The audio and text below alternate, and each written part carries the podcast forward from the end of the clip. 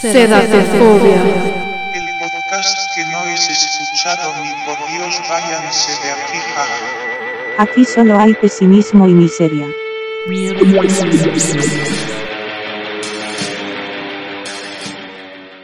Hola, ¿cómo están? En realidad no me importa cómo están, solo espero que estén vivos para que puedan estar escuchando esto y si están muertos, pues qué envidia. Al ser el primer capítulo de este podcast, creo que debería presentarme o por lo menos decirles mi nombre, o tal vez no. Me llamo Alondra, pero me gusta que me digan Londra, sin la A.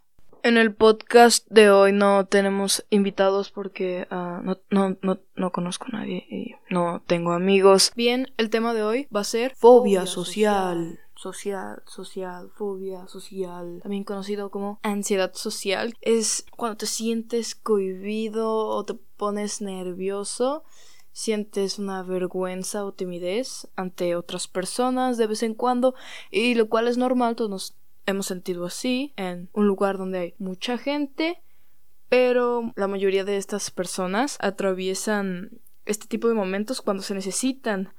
Pero ah, hay cierto tipo de personas que esa ansiedad o esa timidez es todo el tiempo, pero sí estoy muy segura de haber vivido eh, en algún momento una fobia, este, haber tenido fobia social. Lo primero es que, ¿qué ocurre cuando una persona tiene fobia social? Principalmente se manifiestan los sentimientos de timidez e invisión. Y esto no es tan diminuto, sino que se convierte en un miedo poderoso. Y las personas suelen sentirse incómodas participar en eh, em, situaciones sociales les, les abruma simplemente. Hablamos de una causa, una reacción de un miedo ante algo, simplemente como el significado de, de, fobia. Este mecanismo biológico se suele activar cuando tenemos miedo, obviamente. Se trata de una respuesta incorporada en nuestro sistema nervioso y este creo que pues de cierta manera nos alerta del peligro. A veces las reacciones son bastante fuertes. En cuanto a la mente, siente emociones como un nerviosismo o miedo. ¿A qué le temen las personas con una fobia social? Cuando una persona tiene fobia social, sus temores, sus preocupaciones prácticamente se centran en conducta social, como relacionarse con las personas. Hay personas que prefieren estar solas, haciendo un podcast en su cuarto, al estar rodeado de tantas personas e involucrar una actividad social, sienten este miedo y ansiedad, como ya lo dije. Y realmente cómo puede afectar una fobia social a la, a la vida de una persona, pues sentirse sola es afecta mucho. Al no querer estar con personas, pues te ves en la necesidad de estar sola y esto pues nos hace perder oportunidades para hacer amigos y disfrutar de actividades sociales. Afecta tu rendimiento en la escuela, el trabajo y XD. Hoy falté a la escuela porque ayer tuve, tuve que asistir a un lugar donde estaba básicamente toda mi escuela y había mucha gente y me causó un agobio mental real. En serio, estar rodeada con tantas personas me hizo sentir ansiedad, me hizo sentir pequeña. Y llegué a mi casa y sentí como la mente, como el cerebro me pesaba hacia atrás, como está raro, pero sí, eh, no sé qué estoy diciendo. Este es un podcast horrible, de verdad. Yo no estaría escuchando esto. Yo de verdad cerraría este asqueroso podcast y me iría a hacer otra cosa. Porque ni siquiera sé de lo que estoy hablando. Es decir, estoy hablando de una fobia social que yo no sé nada de eso. Solo soy un adolescente pretencioso intentando sentirse menos solo y espero que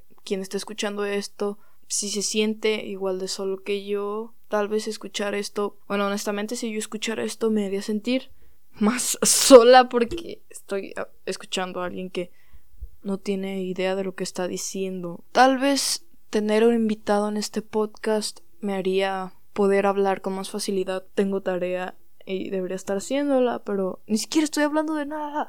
Ah, no me puedo concentrar. Ok, si volvíamos a la, a la ansiedad social. ¿Quién ha sentido ansiedad social? ¿Cómo se siente la ansiedad social? Por cierto, estoy tomando un café en este momento. Tal vez deba hacer un poco de ASMR para atraer audiencia a mi fabuloso podcast. Ok, bueno, yo especifiqué en el intro que este no iba a ser un buen podcast. Es la primera vez que hago un podcast y me gusta decir podcast. Así que voy a decir podcast las veces que yo quiera. Ni siquiera conozco el propósito de este podcast. Esto es entretenimiento. En serio, esto le resulta entretenido a un ser humano porque a mí me resulta agobiante estar hablando de cosas que no le importan ni a Dios es agobiante. La fobia social es agobiante. ¿Cuánto dura un podcast? ¿Se supone que debería terminar ya o tengo que hablar cuatro horas? Ok, fobia social.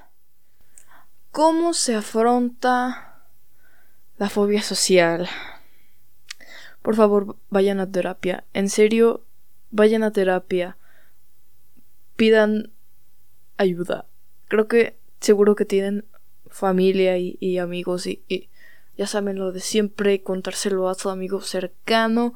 Bueno, yo creo que las personas con fobia social pueden aprender a gestionar el miedo, desarrollar la confianza y las habilidades necesarias para afrontar situaciones difíciles. En la película no me gusta decir los títulos en español porque siempre suelen ser horribles pero bueno, en la película Cómo enamorar a una chica punk, básicamente en la película dicen la línea evoluciona o muere. Así que es así, o te adaptas o mueres en el intento. Es que no hay no hay otra intentando superar miedos. Si realmente te asusta algo, tienes que hacerlo realmente tienes que hacerlo. Es que en serio si te da tanto miedo, pues y esta es una frase muy positiva y aquí el positivismo no... Pero que ya la voy a decir, está bien. Si te da miedo, entonces hazlo con miedo. Sí, acabo de decir una frase positiva. Como ya dije, evoluciona o muere, tienes que adaptarte. Todos tenemos inseguridades y esas cosas, los traumas de la infancia. La infancia, que por cierto es un tema, un gran tema, porque creo que nadie tuvo una infancia nadie se libró de los traumas, ¿sabes? Nadie sabe cómo ser padre y seguramente tus padres te generaron algún trauma, una inseguridad, un miedo, tal vez lo hicieron sin querer, pero lo hicieron y ahí están, así que tienes que aceptarlos, enfrentarte o morir. Para afrontar la fobia social hay que tener paciencia, tener una disposición de practicar y de intentarlo realmente. Puedes vivir con tu fobia social para siempre y tal vez no te afecte demasiado como para vivir con ella, pero si realmente sientes que perjudica tu vida y pues eso, pensamientos positivos irán creciendo, sí.